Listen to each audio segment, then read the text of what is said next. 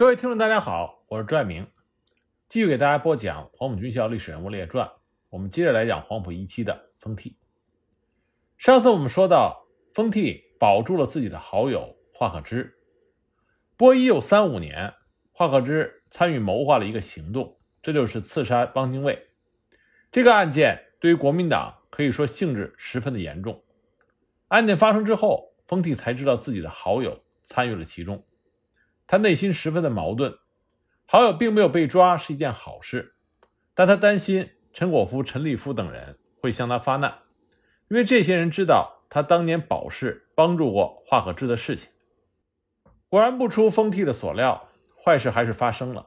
这件事情很快就传到了蒋介石的耳朵里，让蒋介石恼火至极。他让人把封替叫来，询问这件事情的始末。封替一路上十分的忐忑，在心里盘算着说辞。发现这件事确实躲不过去之后，他索性就直接承认确实帮助过华克之。不过呢，他并没有放弃，还是尽力的补救，说当初保释华克之主要原因是想要争取他，让他改变立场，为国民党效力。不过，封替的这个说辞并没有能够说服蒋介石，他被蒋介石一阵痛骂之后，被迫在家里思过一周写检查。除此之外，蒋介石还撤去了他例行社书记的职位，这直接导致了封替出国赴任，担任德国大使馆的陆军武官。不过在德国期间，蒋介石授予了封替他盼望已久的少将军衔。那么封替呢，对蒋介石也是感激万分，立刻动笔写了一封效忠信，表示自己一定会坚持反攻，为委座分忧。蒋介石一向对黄埔军校的学生另眼相看。尽管有之前发生这两件事情，但是蒋介石在读完封替的信之后，还是十分高兴。那么华克之这件事情就算是翻篇了。封替在一九三六年夏天奉命调任回国，在军委会侍从室做政工组长。他闲暇的时候，经常跑去位于峨眉路五号的复兴社。那么复兴社中跟封替关系比较好的是康泽、邓文仪等人，他们几个人打得火热。那么他们几个关系很好的另外一个原因，就是对政学系的张群和杨永泰等人不满。他们认为张群等人位居高官，有着十足的政客嘴脸，贪污受贿、腐化至极，在国民党内拉帮结派，不仅把党内搞得乌烟瘴气，还败坏了国民党的形象和口碑。再一个呢，就是他们与张群个人等人的恩怨，因此几个人聚在一起。除了聊感兴趣的话题之外，总是在盘算着要扳倒政学系这几个人。对于这个计划，封替有了一个主意，那就是不用自己亲自动手，而是找一个人利用。因为当时张群任外交部长，一时之间正炙手可热。那最后这个人选就被定为曾经担任武汉警备司令的叶鹏。那么就在一年前，担任湖北省主席兼保安司令的杨永泰。着手对付叶鹏，策动了武汉工商界的人士聚在一起，联名上书举报叶鹏的贪污问题。最终呢，叶鹏也正如杨永泰所愿，被蒋介石给免了职。张群和杨永泰同气连理，这是众人都知道的事情。因此，叶鹏在恨透了杨永泰的同时，也对张群一伙人十分的记恨。有了这个想法之后，封替就和康泽、邓文一等人聚在一起。商量这个办法的具体实施。事情敲定之后，没过几天，封替就出面找到了叶鹏，跟他商量这件事情。一开始，叶鹏还有些犹豫，后来经过封替这么一说，最终还是同意了。不过，以他此时的能力，并不能直接的和张群较量，所以他也收下了封替等人给他提供的一大笔钱。这笔钱的大部分都用在了雇佣人手上。叶鹏他找到了两位失意的恶籍退伍军官程义鹏和李德全，并用大量的钱财收买，然后指使他们两个人找准机会对张群下手。另外呢，用来刺杀的两支手枪也是叶鹏提供的。就这样，程义鹏和李德全两个人每天都去丁家桥、中央党部和国富路、外交部等张群可能去的地方踩点。平常呢，就藏匿在南京的一个小旅馆里。说是踩点也并不正确，因为两个人的手段并不高明，他们在几个张群可能出没的地方转悠的时候，就引起了便衣警探的怀疑。两个人还没来得及近距离的接触到张群，更别说下手刺杀，就被警探给抓住了。审讯起来也十分的容易，两个人很快就坦白自己是受叶鹏的指使，准备刺杀张群。听到这件事情的蒋介石立即下了一道命令，再将叶鹏从现在的职位上撤下去，并且把他交给宪兵司令古正伦看管。那么，担心被牵扯进去的封替等人急得团团转，思前想后，决定去求汪精卫，希望汪精卫可以亲自出面帮他们跟张群疏通。因为这件事情说到底，最终的受害者还是张群。只要张群不坚持把事情追究到底，事情就会比较容易办。那么张群这个人，他圆滑世故，知道这次刺杀行动并不是叶鹏一个人的主意，背后还有着复兴社十三太保。真要追究到底的话，最终双方都会大伤元气。再退一步说，自己并没有受到什么实际的损失，所以呢，就卖了汪精卫一个人情，不再深究这件事情。不过不深究归不深究。记仇的张群还是耿耿于怀，没有明着把这件事捅到蒋介石面前，而是偷偷告了封替一状，说封替这个人实在是不适宜重用。那么封替这几件事情给蒋介石留下的印象是，封替对他并不是唯命是从，反而自己心里有主意。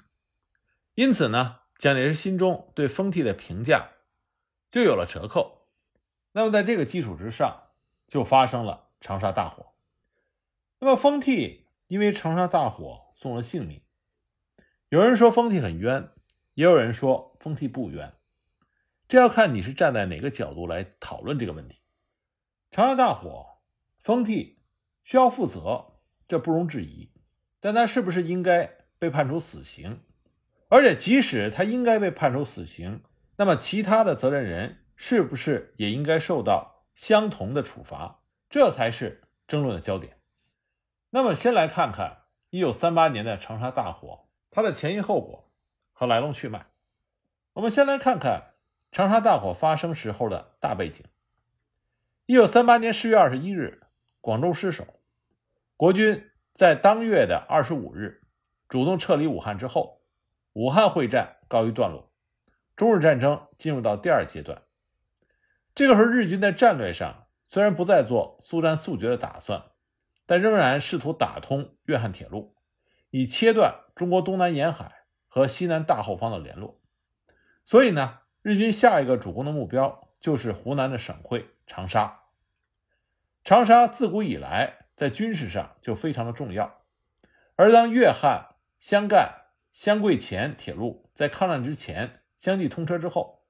长沙更成为了贯通中国东南和西南交通的重镇，成为了第二期抗战的战略重点。因此呢，国民政府军事委员会委员长蒋介石在撤离武汉之后，就驻节在湖南南岳，负责战守事宜，并在当年的十一月初亲自赶赴长沙坐镇，直到当月十一日，第九战区司令长官陈诚到达长沙。蒋介石这才离开长沙，赴广东视察。加上原先负责武汉防卫的第九战区司令长官部，与武汉撤守之后，也将其前进指挥部迁设到长沙，所以陈诚就驻扎在长沙。那么第二期抗战进行之初，中日双方就以长沙攻防战为重心。一九三八年十一月初，日军分兵进破湘北，十月九日。临湘失陷，国军退守岳阳、汨罗、平江、益阳一带，日机呢屡屡的轰炸长沙等地，形势日趋紧张。湖南省府就开始对各厅处的职员以及长沙民众进行疏散。十月十一日，日军又攻占了长沙的门户岳阳，岳阳距离长沙只有一百五十公里，那么岳阳的陷落。就使得长沙陷入到一片恐慌和混乱之中。那么，再来说说当时国民政府在抗日政策上的另外一个重要的背景，这就是焦土抗战政策的实施。近代以来，中国因为国贫民弱，屡遭列强的侵犯，如何抗击外敌，一直是有识之士深思苦虑的焦点。二十世纪初，日本陆军士官学校刊印了西方军事大师克劳塞维茨的名著《战争论》，是日文译本，并没有公开发行。但是当时留学日本的中国留学生都设法找到这个日译本来阅读，深感获益良多。一九一五年，《战争论》的中文译本在中国出版，对中国军政学界的影响更大。克劳塞维茨在《战争论》一书中，屡屡是以一八一二年拿破仑征俄战役为例子，说明攻略疆土广大的国家至为困难。甚至若干会战失败，一部分国土乃至首都沦陷，都未必能够减少被侵略国家获得最后胜利的确定性。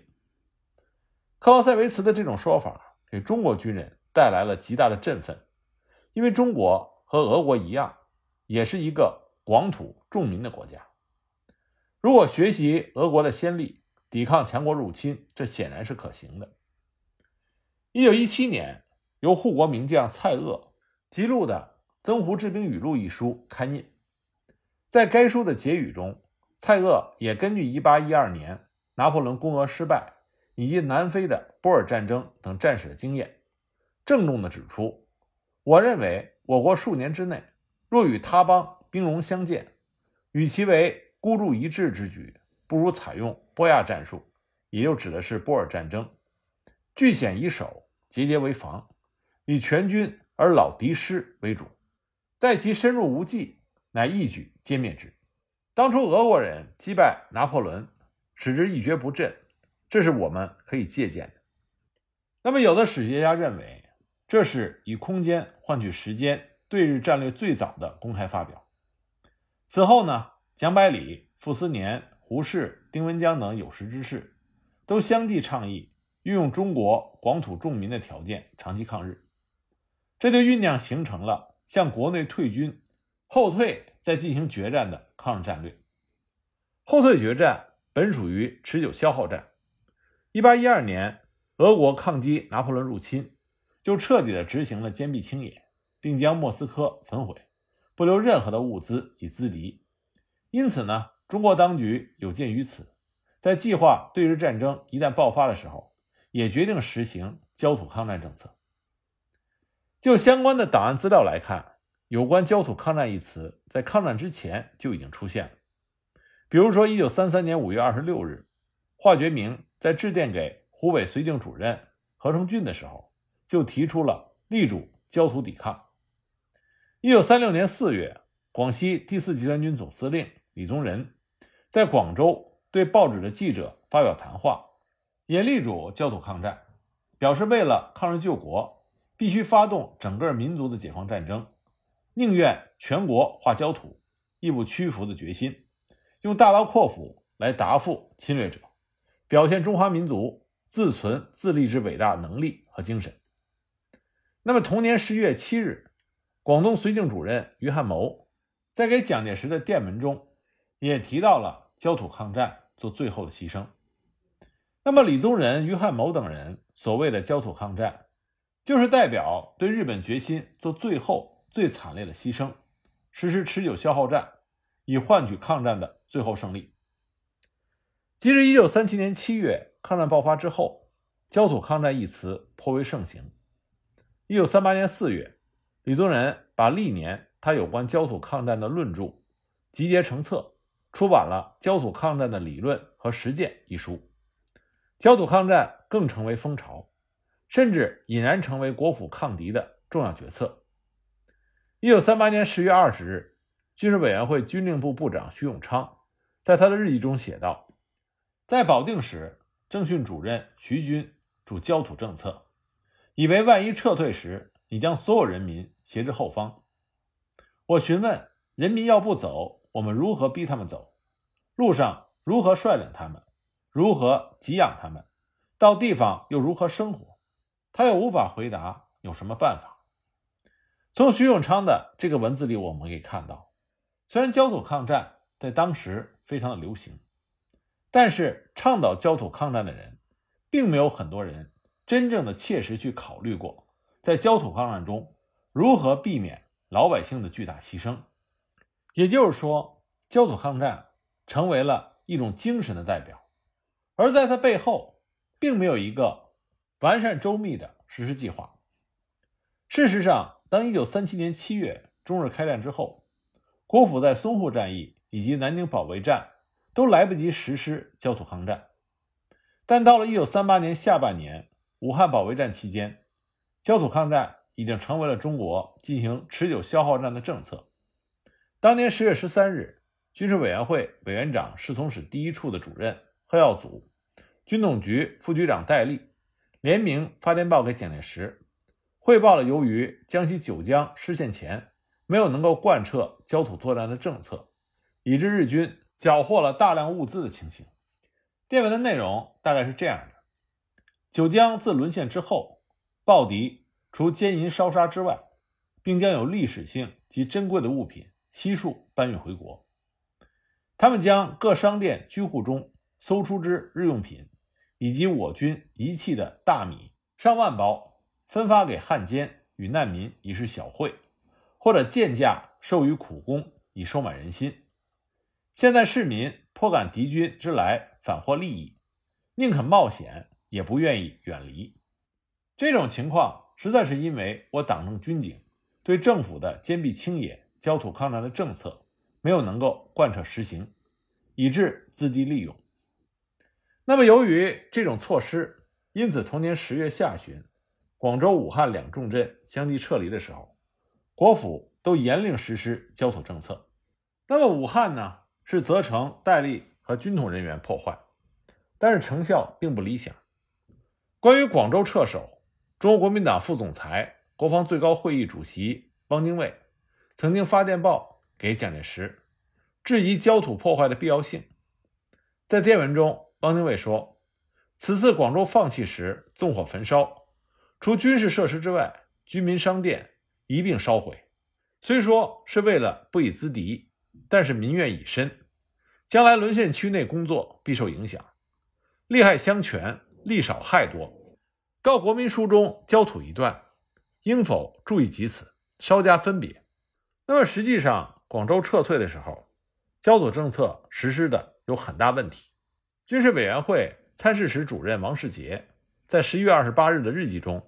曾经检讨过广州撤守的情形，他说：“我军反攻广州，近日又顿挫，一则敌军又有增援，一则广州原有之防御工事本来颇为坚强。于汉谋、吴铁城在撤退时大半均未毁坏，今则转为敌军利用。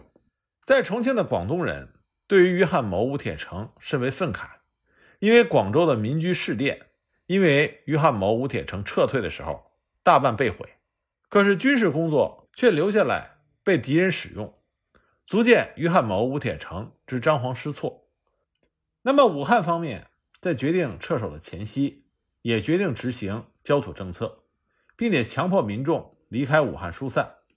十月二十四日，国府决定对武汉实施焦土政策。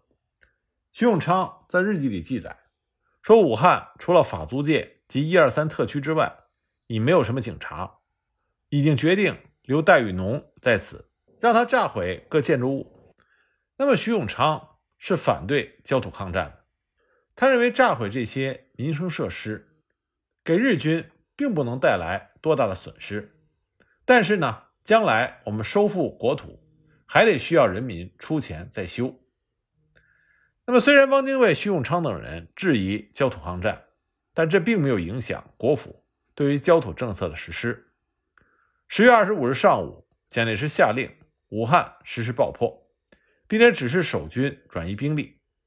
他在命令中明确的说道：“武汉的暴烈破坏不仅使敌一无所得，失其攻汉之目的，且是其同归于尽的决心，非此不能使敌有所感悟也。”而在十月三十一日，蒋介石在检讨当月军事的时候。对于武汉的焦土政策实施，并没有能够彻底深恶痛绝。他写道：“为武汉撤退时，郭忏不奉命令，擅自先退，以致一切计划不能够全部完成。飞机场破坏亦不彻底，乃被敌军即时利用。这的确是我思虑不周，用人不当。由此可见，蒋介石无视内部的反对意见，仍然坚持焦土抗战。蒋介石曾经明确的说过：“倭寇民族特性急而且短，其国徽为樱花，其人好剖腹自杀，此皆急性短命之表征。而其军事学术非德式即法式，皆以短兵白刃、速战速决为性能。五人对倭作战，既知其性能与习性，即应以坚韧延缓、持久不绝之道，致其死命也。”所以呢，在蒋介石的坚持之下，焦土抗战就成为了中国实施持久消耗战的利器，而国府当局对于焦土政策的坚持和实行，则是引发长沙大火事件的重要背景。那么，准备在长沙实行焦土政策、焚毁长沙的这个决策，究竟从何而来？在蒋介石日记和保存下来的往来电文中，无迹可寻。当事人的回忆则各不相同。长沙市市长习楚林和警备司令部参谋处处长徐全都声称，是一九三八年十月七日蒋介石在长沙召开的军事会议上部署的。齐楚林更是明确的声称，蒋介石直接向张治中下达了焚毁长沙的面谕。张治中在十一月十日的省政府紧急会议上透露给了在座的军政官员。可是张治中却说，十月七日的军事会议只是检讨武汉弃守时为何没有彻底的破坏，并没有谈及火烧长沙。直到十一月十二日上午，他才收到长沙如失陷，勿将全城焚毁，望事前妥密准备，勿误的密电。那么封替的日记则显示，他到十二日下午才从张治中那里得知了奉委座电令，长沙失陷应焚毁。并着手进行准备。那么，按照会议的部署，封替就会同了省保安处处长徐全讨论之后，决定以警备第二团团长徐坤担任焚城总指挥，将该团的士兵三人一组编为一百个组，承担放火的准备，并且叮嘱应以放紧急警报、奉主席的最后命令才允许执行。他并没有下令当天放火。十二日午后，张治中审议了封替等人送来的焚城计划，叮嘱要在汨罗江守军撤退之后再开始行动，要求次日做好细则之后再送来审阅。之后呢，就开始准备晚上到广播电台做孙中山诞辰纪念演讲的讲稿。黄昏时分，市长习楚林还组织了市政府机关、社团人员和民众三百多人，进行了纪念孙中山诞辰的。火炬游行。那么放火计划本来应该是保密的，但是当时的社会并没有秘密可言，消息在上层尚未传开，底层已经人尽皆知了。十二日下午，省政府官员徐石林的人力车夫就告诉他，外面传说今晚要放火，声称是外面的商民从警察口中得来的消息。张治中晚上出发去广播电台的时候。看到警察都不在岗上，派人询问省会的警察局局长文仲福，得到答案是只把不重要的地方撤去。等他结束广播，再派人找文仲福的时候，回复说不但找不到人，连省会警察局的大门都被用竹板钉了起来。可是这些现象并没有让张治中等高官们重视警觉。张治中结束广播之后，又到橘子洲使馆区见了英国领事。这才返回到城内二里牌的公馆休息。军委会政治部第二厅厅长康泽参加了衡阳的孙中山诞辰纪念之后，连夜乘车前往长沙。沿途不断的有人告诉他说去不得了，敌人迫近长沙了。做情报工作出身的康泽对此深感诧异：日军尚没有通过岳阳，怎么会一夜之间就逼近一百五十公里之外的长沙？抵达之后。康泽到长沙警备司令部打探情况，发现司令封替已经回家睡觉了。参谋处处长徐全拿来了破坏长沙的方案给康泽看，上面还有张治中明早七时检查的批示。两个人讨论了一下方案，康泽认为放火的信号在白天用敲钟，晚上不应该换成防空警报，一旦发生夜间空袭会误事。徐轩答应第二天再修改一下。康泽一看夜色已深，市面无事，就动身离开。回衡阳的路上，康泽偶尔回头，看到长沙有一处起火，然后越烧越大，心中颇为怀疑：这是有计划的破坏呢，还是哪里不慎失火引发的误会呢？那么，刚刚入睡的张志忠也被副官叫醒，起身到窗边观察，看到城中已经起火，给各处打电话询问，线路都已不通。这样一场灾难至此已经无法挽回了。长沙大火具体的起因，是因为警备团接到了团长徐坤的命令，他通告自己的下属，如果听到警报声响或者看到一处起火，就可以放火。恰巧当天深夜。南门外的伤兵医院不慎失火，那么警备团的士兵一见火起，就开始四处放火，用洋油和木柴点了火，就向屋顶和房内抛掷，结果就造成了火势迅速的扩大。